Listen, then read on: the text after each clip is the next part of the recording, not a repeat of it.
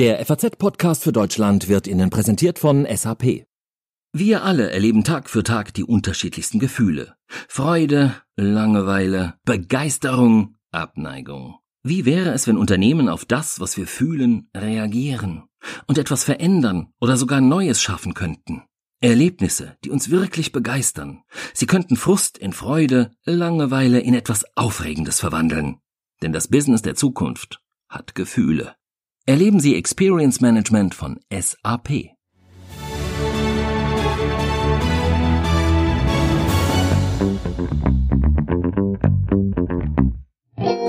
Hallo Berlin! Unser FAZ-Podcast für Deutschland kommt heute direkt von der Berlinale. Wir treffen die Schauspielerin Jella Hase, einen echten Star, vor allem für das jüngere Publikum. Fuck you Goethe hat sie gespielt. Hier bei der Berlinale ist sie zu sehen in Berlin-Alexanderplatz. Wir sprechen außerdem mit der neuen Festivalleiterin Mariette Rissenbeck über das Kino allgemein und natürlich die Berlinale im Besonderen. Und mal sehen, was auf dem roten Teppich so passiert. Das gucken wir uns alles in Ruhe an heute. Ich freue mich drauf, bin sehr gespannt. Schön, dass Sie da sind bei unserem FAZ-Podcast für Deutschland an diesem Donnerstag, den 27. Februar. Ich bin Andreas Krobock. Es geht los hier in einem großen Hotel am Potsdamer Platz, wo ja auch die Berlinale stattfindet oder der zumindest der große Berlinale Palast ist. Ich habe äh, einen sogenannten Slot bekommen, einen Interview-Slot, acht Minuten mit der Schauspielerin Jella Hase. Kennt man vor allem aus der Trash-Komödie Fuck You Goethe. Hier auf der Berlinale ist sie vor allem zu sehen im deutschen Wettbewerbsfilm Berlin Alexanderplatz. Aber eigentlich muss ich erstmal sagen, ich finde es ziemlich spannend, wie das hier abläuft. Ich muss auch zugeben, ähm, dass ich zum ersten Mal sowas mitmache. Ich bin gerade in einen Konferenzraum gebracht worden. Da sitze ich jetzt quasi und warte, bis sie kommt. Ehrlich gesagt dachte ich, dass das andersrum läuft und dass man selber nacheinander zu den Schauspielern geht, die dann in irgendeiner Suite residieren und man sich dann mit den anderen äh, Journalisten die Klinke in die Hand gibt. Ja, ich sitze jetzt hier in diesem Raum. An der Wand ist eine riesige Bildtapete mit einem irre großen Eichhörnchen, das mich äh, anguckt. Zwei Sessel hier drin, mintgrün, Teppichboden mit einem grünen Blumenmuster, große Fensterfront. Ja, und da steht auch der Name des Raums Red Squirrel, rotes Eichhörnchen. Da haben wir es ja. Also ich setze mich jetzt einfach mal und warte, bis die Tür aufgeht. So, da kommt sie jetzt zur Tür rein und setzt sich mir gegenüber in den Sessel nach ein bisschen Wartezeit. Hallo, Jella Hase, freut mich. Guten Morgen. Was ein Zimmer. Mögen Sie Eichhörnchen? Ja, ich mag Eichhörnchen. Kennen Sie die Geschichte mit den roten und den grauen Eichhörnchen? Die werden Sie mir jetzt wahrscheinlich erzählen? Nein, ich habe das letztens irgendwo gehört. Also ich glaube, die grauen verdrängen die roten. Also umso schöner, dass jetzt hier so ein rotes an der Ist Wand dem ist. so? Ja, ich glaube, die grauen kommen aus England und sind stärker und größer. Und die grauen Männchen holen sich dann die roten Weibchen und dann sterben aber halt die gemein. roten so peu à peu jetzt aus. Wirklich? Auch in der Hasenheide, wo sie gedreht haben. Erzählen Sie doch mal, ähm, wie viele Termine gibt's so während der Berlinale? Wie viele Interviews haben? Ich habe jetzt so einen 8-Minuten-Slot. Ja, heute ist tatsächlich so ein 10-Stunden-Tag. Also mit den jeweiligen Slots, die sind tatsächlich so eng getaktet. Wir hatten gerade TV-Interviews, ich glaube, die waren auch achtminütig, fünfmal. Äh, acht Minuten hintereinander weg und jetzt das und dann geht es später noch weiter bis, bis abends um 10. Ähm, ich stelle mir das ziemlich anstrengend vor, so ein Interview nach dem anderen. Ist es, äh, erzählt man da irgendwie immer das Gleiche? Was ist das Anstrengendste daran? Mich langweilt das, wenn ich so, weiß ich nicht, so vorgefertigte Meinungen oder Fragen Welche Frage bekomme. darf ich Ihnen auf keinen Fall stellen? Ähm, pff, werden wir sehen, ob das hier passiert. Vielleicht kommt die ja noch. Ja, gestern, und da müssen wir jetzt schon noch mal kurz Ja. drüber reden, über Berlin-Alexanderplatz. Unbedingt. Gestern die Premiere im Berlinale Palast. Sie sind da ja auch ziemlich gefeiert worden Ja. ähm, auf dem roten Teppich. Sie sind ja auch Berlinerin, ne? Ja. Gebürtige Kreuzbergerin, wenn ich das richtig recherchiert habe. Wie ist denn das da so hier in der Heimat, so richtig cool bejubelt zu werden? Also gestern, es hat ähm, schon alles gesprengt. Also wir haben, wir haben einen Schlussapplaus gekriegt, wo wir noch nicht mal wussten, ob wir einen Applaus bekommen. Ähm, der war überwältigend. Aber es war schon so weit, dass ich mich dann irgendwann von mir selbst so ein bisschen abgekapselt habe, weil die Eindrücke einen dann doch erschlagen und man das eigentlich nicht mehr fassen kann, so was da alles passiert. Und dieser Film. Wieso sagen Sie, dass Sie ähm, gar nicht wussten, ob Sie überhaupt Applaus Naja, man weiß es ist einfach Ist es so eine nicht. Unsicherheit schon? Es ist eine ganz große Unsicherheit, gerade bei, bei Filmen wie Berlin Alexanderplatz, bei dem man ja ganz offenkundig etwas anderes macht. Man nimmt so einen urdeutschen Stoff, transportiert ihn ins Jetzt und man weiß nie, wie das ankommt. Gerade die, Deutschen sind ja auch ein super kritisches Publikum. Ähm, und ähm, man, man weiß es nie. In dem Moment, wo man mit Dingen an den Start geht, die sich was trauen, die anders denken, die eine andere Sichtweise äh, vertreten, ja, die nicht gefällig sind, die, die was anderes erzählen wollen, die was anderes verlangen, die auch eine andere Konzentration verlangen, weiß man nicht, wie, wie, wie ist Ihnen das schon mal passiert, dass, Sie, dass es nach dem Film keinen Applaus gab? Können Sie sich da erinnern? Nein, kein Applaus nicht, aber du, man weiß nicht. Vielleicht nicht ausreichend oder so. Man wünscht sich wahrscheinlich den tosenden Applaus, so wie gestern. Und manchmal ist es dann vielleicht so ein bisschen Ja, spärlich. natürlich, das kommt schon vor und das ist eigentlich auch eher. Mh, es ist nicht normal, was da passiert ist gestern in dem Saal, dass es da Standing Ovations gibt. Das ist, das ist etwas sehr, sehr, sehr Besonderes und das meine ich und das, das schwemmt dann ja noch so ein bisschen weg, weil man irgendwie gar nicht weiß, wie das jetzt einzuordnen ist. Man weiß, es ist ein schönes Gefühl, aber der, Ko- der Kopf, das ist ein sehr schöner Satz von Laura Lackmann, der Kopf hat was begriffen, wofür es noch kein Wort gibt. Also dieser, dieser Transformationsprozess findet nicht statt in dem Moment von Kopf zu Seele. Das ist komisch. Also nur mal kurz zu dem Film. Sie spielen die Edelprostituierte Mieze. Ja. Das Originaldrehbuch von 1929, Alfred Döblin. Wir können einen ganz kurzen Ausschnitt hören. Mhm. Ja. Wer bezahlt 1000 Euro für eine Nacht?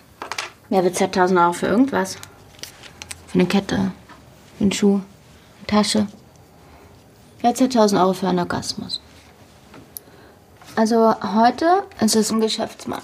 Der kriegt ein Double Date. Wie?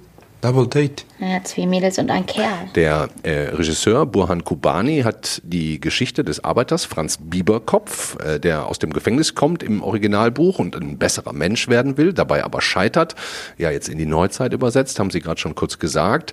Sie sind Mieze und äh, Franz Bieberkopf ist ein Flüchtling, ein Schwarzer namens Francis. Ähm, fanden Sie die Idee von Anfang an gut, das so zu machen? Absolut. Und wir haben auch so ein bisschen versucht, davon abzusehen, ähm, ähm, ja, das auch so kategorisch äh, so flüchtlingsaufgeladen ähm, zu, zu gestalten, sondern wir haben gesagt, na, es geht eigentlich um das universelle Ankommen, eine, um das universelle Ankommen eines Menschen. Also und es ist egal, woher man kommt. Und deshalb ist es so aktuell, weil auch ähm, wie im Roman, da ist ein Mensch, der, der, der kommt ins Leben, der möchte, der möchte gut sein und der sieht sich mit Dingen konfrontiert, die ihn quasi abdriften lassen. Und das ist universell übertragbar. Das kann jeder Mensch sein. Und das ist das Interessante. Und ähm, ja. Wurde ja auch in der Hasenheide gedreht. Das Ja. ist ein Park hier in Berlin, sehr beliebt bei Familien, jungen Leuten, aber eben an den Rändern, an den Wegen stehen die Dealer, oft auch äh, schwarze Dealer. Ist der Film dann vielleicht auch ein Versuch, diesen Leuten ein Gesicht zu geben, mehr Menschlichkeit, Menschenwürde? es ist auf jeden Fall der Versuch oder der Wunsch danach, die Menschen anzuhalten, genau hinzusehen. Wer sind denn diese Menschen? Wer sind diese Leute?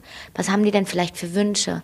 Also er zielt darauf ab, dass wir eben nicht ignorieren, sondern dass wir genau hingucken und dass wir deshalb die Konzentration auf eben so einen Menschen wie Francis richten und ähm, ähm, ja sagen, ey, wir müssen auch mal aufwachen und wir müssen einfach mal hingucken hinter die Fassaden, hinter wie, die wie Oberflächlichkeit. politisch sind Sie persönlich?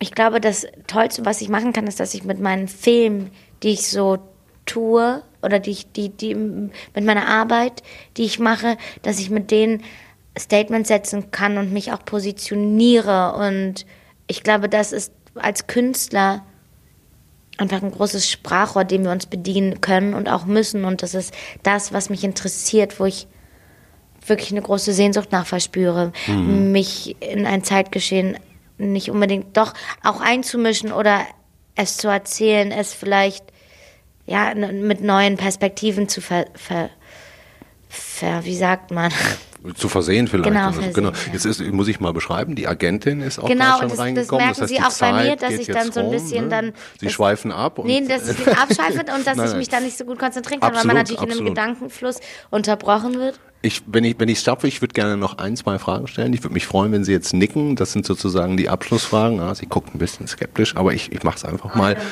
Eine Frage noch, genau. Sie haben ja in Ihrem Leben auch viele leichtere Rollen schon gespielt und sind berühmt geworden halt durch auch Fuck you Goethe, die, die, die mehreren Teile. Zuletzt das perfekte Geheimnis, den ich persönlich jetzt nicht so wirklich cool fand. Tut mir leid, aber das, das hat nichts Ja, mit Ihnen gut. zu tun, genau. Ähm, aber ist es jetzt im Moment schon so ein bisschen auch ein Imagewechsel, den Sie versuchen, so vom Jugendstar? Ich versuche überhaupt Nee? nichts. Ist Nein, es einfach, das ist kommt alles das, von, kommt? das ist nein, das ist alles die Außenperspektive, in der Okay. ich, mit der ich überhaupt nichts zu tun habe. Also ich habe ich mache meine Arbeit und ich mache, ich drehe jetzt seit zehn Jahren Filme und ähm, ich bin unendlich. Kriegerin war ja auch dabei, war ja, auch ja, schon. Lollipop genau, Monster. ja. Also ich bin unendlich glücklich, meine Arbeit so verrichten zu können, wie ich sie mache. Und ich bin auch auf jedes Projekt stolz und ich bin auch auf Fuck You Goethe stolz. Ich bin, ich mache das, was mich glücklich macht, was mich erfüllt. Und ich glaube schon von mir sagen zu können, dass ich mit einer ganz großen Bandbreite äh, mich zeigen darf. Also das heißt, es nervt darf. eigentlich. Das ist eigentlich die Frage, die am meisten nervt. Äh, Nein, ich, was nervt ist, geschafft nein, was jetzt. nervt ist die, nein, was nervt ist, dass die Außenperspektive meint, mir sagen zu müssen, dass Schublade. ich mich aus irgendwas befreien muss. Wo ich denke, hä, ich muss mich aus, von überhaupt nichts befreien. Das ist, das ist etwas, ähm, und ich, ja, vollziehe auch keinen bewussten Imagewechsel, sondern ich drehe meine Filme und ich bin auf jeden Film stolz und stehe hinter allen Sachen, die ich mache, zu 100 Prozent. Ein letztes Wort vielleicht noch zur Berlinale. Wie finden Sie die insgesamt? Wie wichtig ist die? Sehr wichtig. Also auch von ihrer politischen Blickweise her. Ähm, es ist ein Publikumsfestival. Ich stand mit meinen Freunden am Sonntagmorgen, sind wir alle zu den Kassen geströmt. Den alten um Freunden aus Kreuzberg Ja, so? Okay. um Tickets zu bekommen. Also es ist zugänglich für die Menschen. Es ist schon auch tricky, Tickets zu bekommen, aber letzten Endes ist es auch ein Publikumsfestival und das hat eine ganz große Qualität. Und äh, wir, ich hatte ja auch Premiere mit Cocon und ähm, die Q&As danach, die haben mir so viel gegeben. Die Menschen, die hier hinkommen, die denken, die fühlen und die sprechen. Und das mitzuerleben, ist ein großes Geschenk. Dankeschön, Jella Hase. Sehr gerne. Ja, das war das Interview mit Jella Hase hier im Hotel am Potsdamer Platz. Ähm, Ich weiß, dass sich unser Gesellschaftschef Alfons Kaiser, der ja auch für die Mode verantwortlich ist, immer besonders dafür interessiert, was die Schauspielerinnen anhaben. Ich kann dir zurufen, lieber Alfons, Jella Hase hat einen weißen Stella McCartney Hosenanzug getragen und ähm, dazu weiße, hohe Tonschuhe. Ich kann das selber nicht beurteilen. Das wirst du besser können. Ich mache mich jetzt auf den Weg hier aus dem Hotel zum Potsdamer Platz, zum großen Kino, zum Berlinale Palast und da gehen wir zum roten Teppich und treffe da unseren Filmkritiker und auch Theaterkritiker Simon Strauß und die Festivalchefin Mariette Rissenbeek. Ich bin jetzt hier am roten Teppich am Berlinale Palast angekommen. Es ist glücklicherweise einigermaßen schönes Wetter, zumindest regnet es nicht, ist nur ziemlich kalt, aber wie soll es auch anders sein im Februar in Berlin? Ich halte jetzt mal Ausschau nach meinem Kollegen Simon Strauß, der hauptsächlich für die Theaterberichterstattung der FAZ verantwortlich ist. Wir sind hier verabredet. So, da vorne ist er. Simon, hi, grüß dich. Hallo Andreas. Mal direkt vorweg gefragt, als äh, Redakteur, der eigentlich für das Theater verantwortlich ist. Das Kino hat ja irgendwann mal dem Theater den Rang abgelaufen, vor vielen Jahrzehnten. Jetzt scheint es so zu sein, als würden die Streaming-Anbieter Netflix, Sky, Disney, Amazon dem Kino den Rang ablaufen. Täuscht der Eindruck oder ist das so? Nein, das ist auf jeden Fall so. Ähm, Und zwar in vielfältiger Hinsicht kann man sehen, dass ähm, die Menschen äh, weltweit eigentlich ähm, sich den bewegten Bildern vor allem von der Couch aus äh, nähern. Und doch muss man sagen, dass dieses äh, ganze Unken, dass die Kinos aussterben, ja statistisch nicht belegt ist. Hollywood hat sich ja inzwischen geöffnet, hat mit The Irishman auch einen Netflix-Film zehnmal für den Oscar nominiert, am Ende zwar keinen einzigen bekommen, aber die Tür ist auf. Und äh, hier bei der Berlinale ist das noch ein bisschen anderes, anders, klare Trennung zwischen Streaming äh, und Kino. Hältst du das für klug? Also man muss da sehr aufpassen, weil es geht ums Ganze bei dieser Frage, nicht wahr? Liefern wir uns ein paar Riesenkonzernen aus in der Art und Weise, dass sie unsere, ähm, unsere Bilder bestimmen oder nicht? Ne? Ähm, Netflix ist ein unglaublich großes ähm, Unternehmen mit Interessen, mit äh, ganz bestimmten Vorlieben oder nicht. Man hat das ja. Aber sind es nicht die, die, die großen Filmunternehmen auch? Ja, das stimmt, aber gerade wenn man diese Berlinale ernst nimmt, ist das, was sie versucht, nämlich ein Gegenangebot zu zeigen, zu zeigen, was auch jenseits der großen Produktionsfirmen möglich ist an Autorenkino, an Geschichten, die erzählt werden können, die berühren, die eben ein ganz bestimmtes Niveau auch erreichen. Da würde ich immer sagen, Netflix hat das auch, gar keine Frage, aber es ist natürlich schon ein ganz anderer Drive, der da, ähm, der da gefahren wird. Und man muss sehen, dass Netflix natürlich äh, in Opposition steht zu den gesamten Kinobetreibern, die dann ähm, sozusagen äh, die Eckkinos zumachen können. Mhm. Du hast ja inzwischen einige Filme auf der Berlinale gesehen. Wie ist bisher dein Eindruck? Also ich fand das eine sehr interessante, sehr facettenreiche, ähm, sehr aufregende Berlinale. Das muss ich schon sagen. Ich habe auch in den vergangenen Jahren immer wieder mal ähm, Berlinalen besucht und da war dann doch ähm, meinem Gefühl nach eher so die Grundtendenz, ja, sehr viele schlechte Filme, ein paar, ein paar ganz gute.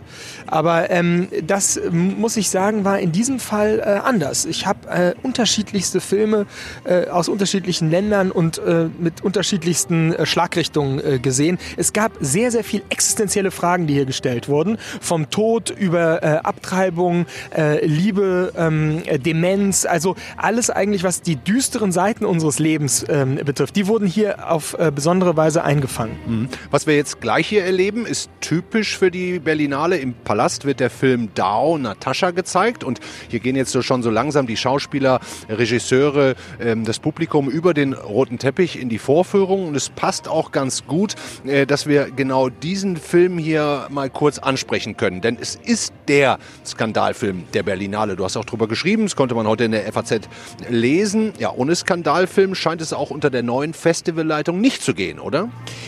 Das Wort Skandalfilm verharmlost noch, wie ich finde, das, was man hier jetzt gleich sehen wird. In einem künstlerischen Setting ähm, als Kunstwerk gefeiert, ähm, ist eigentlich ähm, in vieler Hinsicht nichts anderes als eine gewalttätige Big Brother Show zu sehen. Ähm, die Geschichte ist ähm, relativ banal. Ähm, eine Gruppe von Menschen trifft sich in einem, ähm, in einem äh, äh Forschungsinstitut in der Ukraine und wird dauerhaft gefilmt. Bei allem. Und zwar eben nicht nur beim Essen und Saufen und sich streiten, sondern eben auch bei expliziten expliziten Gewaltszenen, expliziten Sexszenen und eine Szene, die einem niemals mehr aus dem Kopf geht, ist wirklich so abartig und widerwärtig, dass man sich fragt, was soll das eigentlich, was ist damit erreicht? Was hat dieser Film auf einer Berlinale zu suchen? Okay, das äh, Simon, wir müssen ohnehin jetzt mal kurz unterbrechen, denn ich bin jetzt verabredet mit der neuen Festivalleiterin Mariette Rissenbeek, die den Job ja im Duo macht mit äh, Carlo Schatrian. Äh, sie kommt da vorne. Ähm, wir sprechen uns gleich nochmal kurz, Simon. Danke schon mal fürs Erste und auf diesen Film da und diesen Skandal und ob man sowas zeigen muss, werde ich Sie natürlich ansprechen. Ja, da kommt jetzt die Co-Direktorin der Berlinale, Mariette Rissenbeek. Schön, dass Sie kurz für uns Zeit haben. Hallo. Danke, dass ich mit Ihnen reden darf. Die letzten Tage der Berlinale brechen an. Es ist Ihre erste als Leiterin.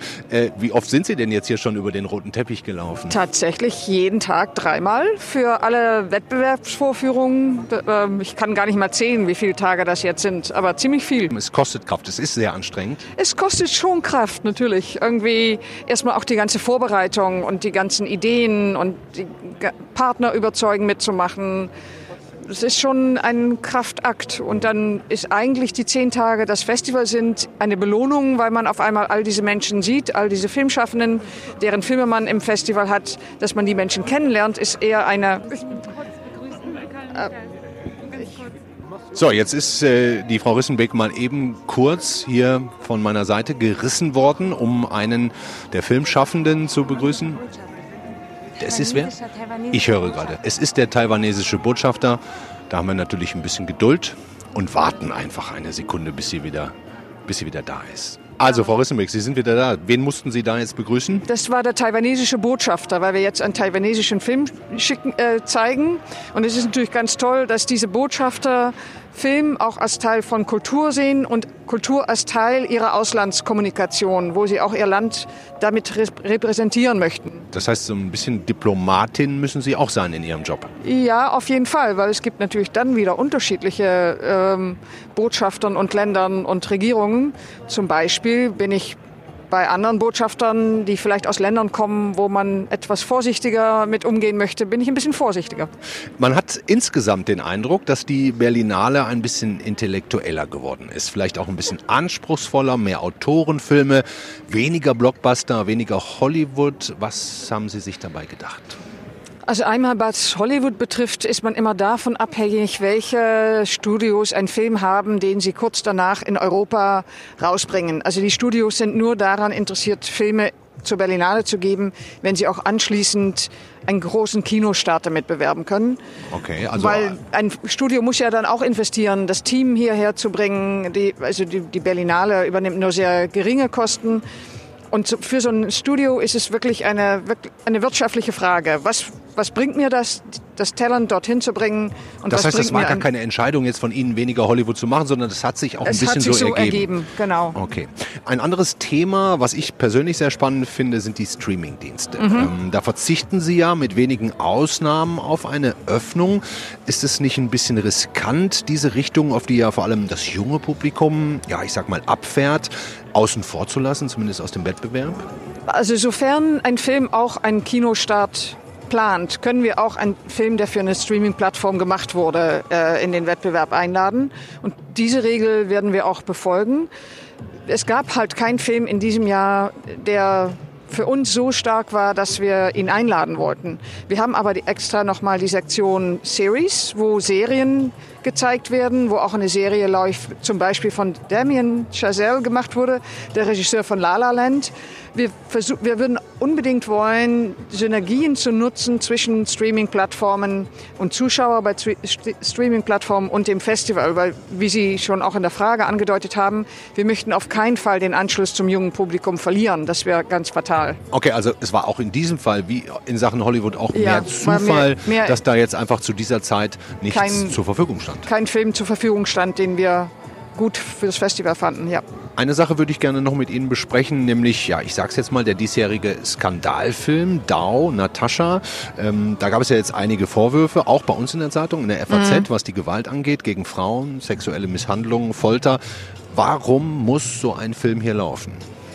Das DAO-Projekt war als Gesamtprojekt natürlich ein sehr äh, ein Ausnahmeprojekt, äh, die, wie es entstanden ist, wie es gemacht wurde. Es war für Carlo Chatrian als künstlerischer Leiter ein Projekt, was er unbedingt zum Austausch, zum, zur Anregung auch im Festival präsentieren wollte. Inwiefern die Vorwürfe oder die, die, äh, Kritik. die Kritik, die auf dem Tisch liegt, also was davon stimmt und wie stark das auch hätte sein Widerschlag, also seine Widerspiegelung findet im Film, kann ich im Moment ehrlich gesagt nicht beurteilen. Das haben wir mit dem Produzenten zu besprechen. Mhm. Und es wird. Ah, da wird es ein Gespräch geben. Da wird sicher ein Gespräch geben. Mhm. Am Sonntag wird der Siegerfilm gekürt. Haben Sie schon einen Favoriten oder dürfen Sie das gar nicht sagen? Ich habe nicht alle Filme gesehen, okay. weswegen das für mich sehr schwierig wäre, einen Favoriten zu nennen. Ja, ähm, aber sagen Sie mir doch mal Ihr bisheriges Highlight dieser Berlin. Ich fand ganz toll die Persian Lessons von ähm, Herrn Perelbaum, Wladim Vladimir Peelbaum. Ähm, ein Film, der auch zeigt, dass ein Stück Fantasie und Nicht-Realität trotzdem einen sehr reellen Ausgang haben kann. Also das ist die Geschichte vom Lagerkommandanten, der Persisch lernen will und dem Gefangenen im Lager, der vorgibt, Persisch zu können und eine Fantasiesprache entwickelt. Mir, mir hat dieser Film wahnsinnig gut gefallen. Mariette Rissenbeck, vielen Dank, dass Sie uns zur Verfügung standen. Sie Dankeschön. gehen jetzt ins Kino rein. Ich ja. wünsche Ihnen viel Spaß, auch bei den letzten Tagen. Halten Sie durch. Dankeschön. Das war Mariette Rissenbeek. Ähm, jetzt stehe ich hier nochmal mit Simon Strauß, unserem äh, Filmkritiker, zumindest für die Berlinale. Wir sind hier weiter an dem roten Teppich und hier stehen gerade drei, vier Meter von uns entfernt einige Schauspieler, Regisseure für den Film, der jetzt hier gleich äh, vorgeführt wird. Simon, äh, an dem roten Teppich, was war denn da das Highlight bisher eigentlich? Warst du hier schon? Ja, ich habe mich natürlich immer eher etwas äh, vorbeigeschlichen, weil ähm, das Blitzlichtgewitter und das Kreischen ähm, natürlich zunimmt, je mehr ähm, ähm, wichtige Menschen äh, über den roten Teppich laufen. Das war, wie schon gesagt, dieses Jahr ähm, für die Fangruppen vielleicht etwas enttäuschend, weil so richtig viele Big Names waren es da nicht. Johnny Johnny Depp. Depp, Johnny Depp ja. war hier, hat einmal ins Mikrofon gebissen. Ähm, äh, bei der Pressekonferenz, als man ihm gesagt hat, er wäre zu weit vom Mikrofon weg, hat er reingebissen. Ähm, und, und, und, und das war in der Tat ein schockierendes Bild, war dann auf dem roten Teppich und schwankte ein bisschen. Also so, dass man das Gefühl hatte, vielleicht hat Ja, er ein bisschen, ja, die Vielleicht Bodyguards mussten ihn, mussten ihn festhalten, damit er äh, Ist ja nicht verboten. nicht verboten, nein. Und äh, aber ähm, es gab ein paar, äh, paar interessante Momente. Lars Eidinger wurde heftig kritisiert für seine Pressekonferenz, wo er in Tränen ausgebrochen ist. Und ich habe, als ich das gehört habe, auch gedacht, meine Güte, wieder was für eine Show von diesem ähm, Großstar-Künstler, den wir ja haben. Das ist ja wirklich unser größter äh, Showkünstler.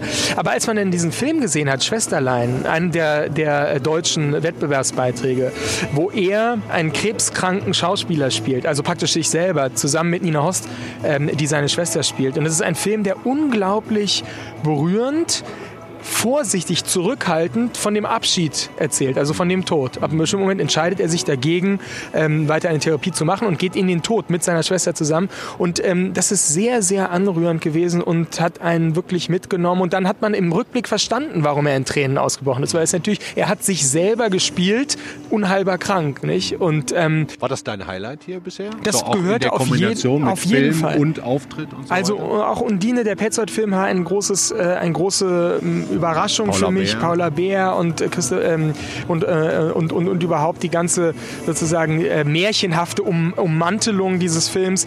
Was auffällt, ist, dass die drei deutschen äh, also sagen wir mal deutschsprachigen Filme, ja, alle sehr eng mit Berlin äh, zusammenhängen. Also Schwesterlein äh, spielt äh, Schaubühne, Berliner Schaubühne ist der Kontext. Berlin-Alexanderplatz, äh, Berlin klar. Alexanderplatz spielt in Berlin heute ähm, und Undine ist eben auch ein Berliner Film. Also das würde ich sagen, äh, schade äh, dass der deutsche, junge deutsche Film nicht auch ein paar andere ähm, äh, Locations und Settings hat, ja, vom Land erzählt, all diese Fragen, die uns ja eigentlich Aber wir heute haben ja auch beschäftigen. gerade gehört, es ist auch ein bisschen Zufall dabei gewesen. Kein Hollywood-Blockbuster dabei, weil halt gerade keiner zu dieser Zeit da war. Kein Streaming-Dienst dabei, nicht weil man sie ausschließen will, sondern weil einfach gerade keiner da war. Ähm, der Skandalfilm Down Natascha, den scheint ja die Festivalleitung vielleicht vorher gar nicht gesehen zu haben. Ja, wobei, wenn das stimmt, dann muss man wirklich sagen, also eine Festivalleitung, die nicht über Aber die warum sollen Provo- sonst nachbesprechen? Provokationspotenzial dieses, dieses Films vorab in irgendeiner Weise informiert wird, ist natürlich eine relativ äh, ähm, äh, absurde F äh, Vorstellung. Ich habe jetzt den Eindruck, dass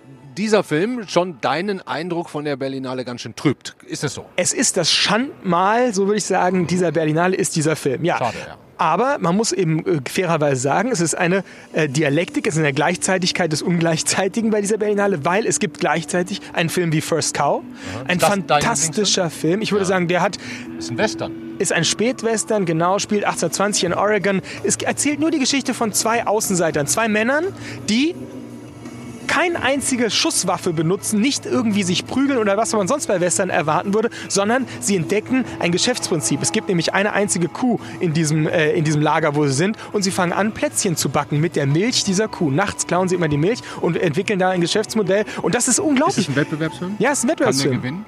Der, wenn Sie mutig sind, geben Sie diesem Film äh, den, äh, einen Preis auf jeden Fall. Warum? Weil er nicht nur Freundschaft feiert, sondern eben auch einen ganz besonderen Blick auf die Natur hat. Eben nicht sozusagen tagespolitisch Umweltbewegung, aber die Natur tritt dort uns entgegen als eine Hauptperson. Und das finde ich eben auch fantastisch. Nein, ich glaube, der ähm, Film, der die meisten Chancen hat auf den, ähm, auf den goldenen Bären, so heißt es ja immer, ist ein ähm, ebenfalls wirklich sehr ähm, sozusagen betr- betrübender Film.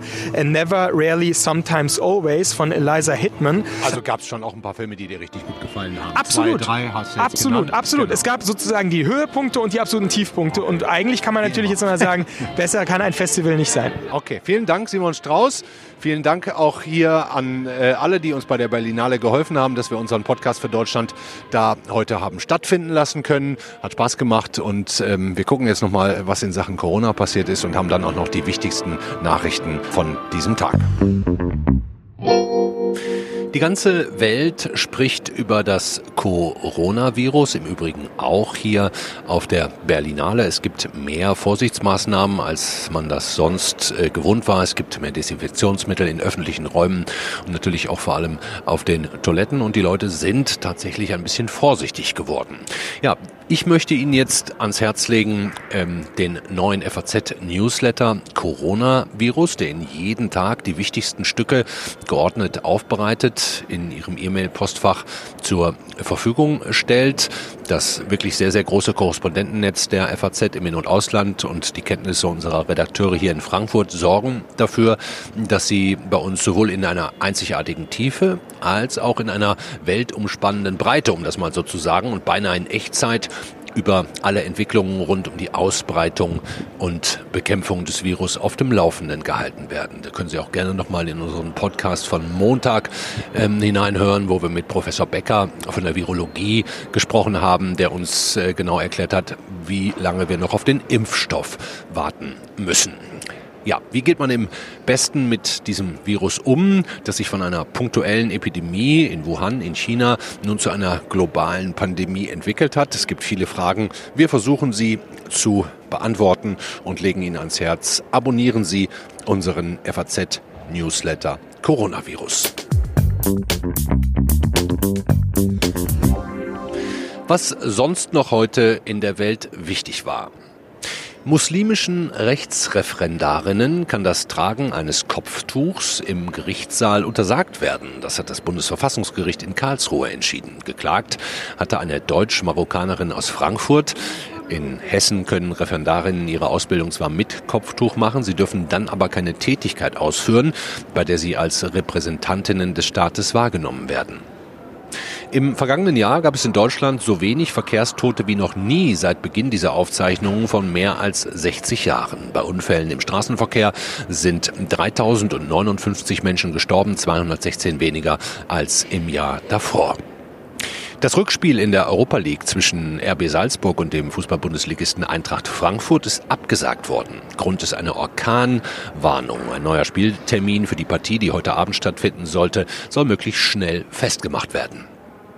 Der Todesschütze von Hanau ist kurz vor seiner Tat kontrolliert worden, weil er falsch geparkt hatte. Das Auto stand zu dem Zeitpunkt schon in der Nähe des ersten Tatorts. Das haben Teilnehmer einer Sondersitzung des Innenausschusses berichtet, die nicht öffentlich war. Der Täter hat bei der Kontrolle offenbar nicht aggressiv reagiert und äh, man hat ihn fahren lassen. Im Laufe des Abends hatte Tobias R. neun Menschen erschossen, bevor er seine Mutter und sich selbst in seiner Wohnung tötete.